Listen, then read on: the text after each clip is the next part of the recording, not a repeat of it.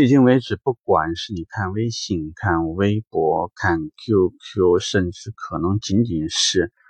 在任何一个 APP 里面的个性签名，每个人都会不失时机的去展示一下自己的个性。所以我很难通过一个人的名字到底能知道什么。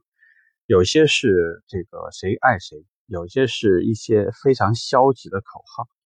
有一些是一些索性就懒得去修改的一些名字。我想说呢，个性和未来其实这两点，你看上去好像是没有关系，其实真的是有关系。呃，就像昨天吧，应该有一条非常火爆的一条信息，几乎刷爆了微博圈，然后转而就在报纸上、在新闻上、在电台里、在微信里就开始传播，那就是有关于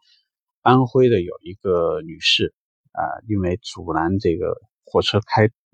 这个出发，所以呢，就是被发了视频，并且被人肉，而且发出来，去到这个网络各个地方。其实你觉得他会认为自己错了吗？他如果认为自己错了，他就不会那么做。最主要的一个原因，就是因为不管你的个性显示在你的行为上，还是显示在你在网络的任何一个地方，它其实都是有痕迹的，它都会被记录下来。所以，尤其是一些消极的东西，尤其是一些负面的东西，都不太建议大家去发或者去表达、去传递。主要的原因就是因为你的人生不是割裂的，也不是分裂的，人格也不会，性格也不会。如果你在任何一个地方，习惯性躲在那个地方抽一口闷烟，喝一口闷酒，其实这件事情都会可能会像现在的贾乃亮啊、什么李小璐的故事一样被转广为传播。不出名的时候，你渴望被关注；出名了，你想要的那些隐私就不会有人关注，不会有人去在意，他们会广为传播。所以，如果有一天你不小心出名了，你不小心混好了，可能就会有些人。喜欢跑到任何地方去翻你的老账，去查一查你当年曾经在哪个地方给自己留下过一个不好的痕迹。呃，习惯说，我认为呢，如果说你把你自己所有的行为都习惯一致，比如说你在你的微信名，你在你的微博的名字，你在你自己在网络上传播的任何一个东西，都习惯用你自己比较。呃，能够代表的东西，也许是你的名字，也许是你的小名，也许是你的笔名，但是不要下意识的把自己过过多的个性展现出来。这里最主要容易出现的问题就是，每个人对于你所传递的信息的理解是不一样的。有些时候，同一句话，我既可以朝正向的方向去方去想，我也可以作为很消极、很负面的方向去理解。也有可能你不小心在某一个加好友的动作当中，就把一个你的同事、你的上级就不小心加进去。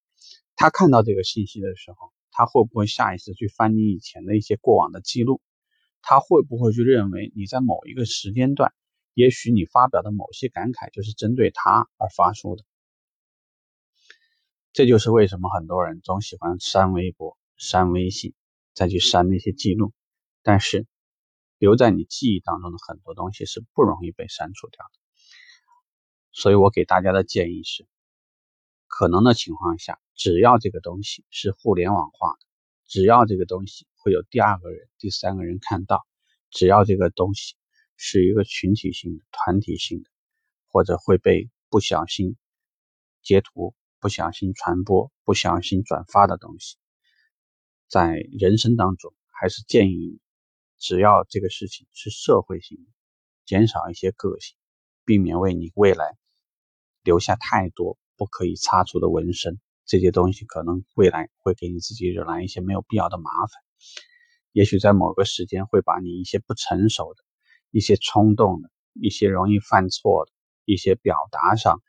有有欠妥当的一些东西，会给你自己惹下麻烦。其实我们都是在为未来打基础。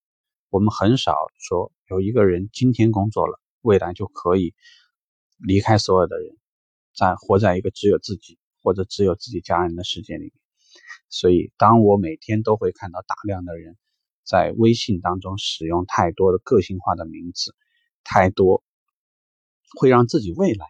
很尴尬的发的一些这样的信息，所以我就觉得非常有必要的跟大家聊一下这个事情。希望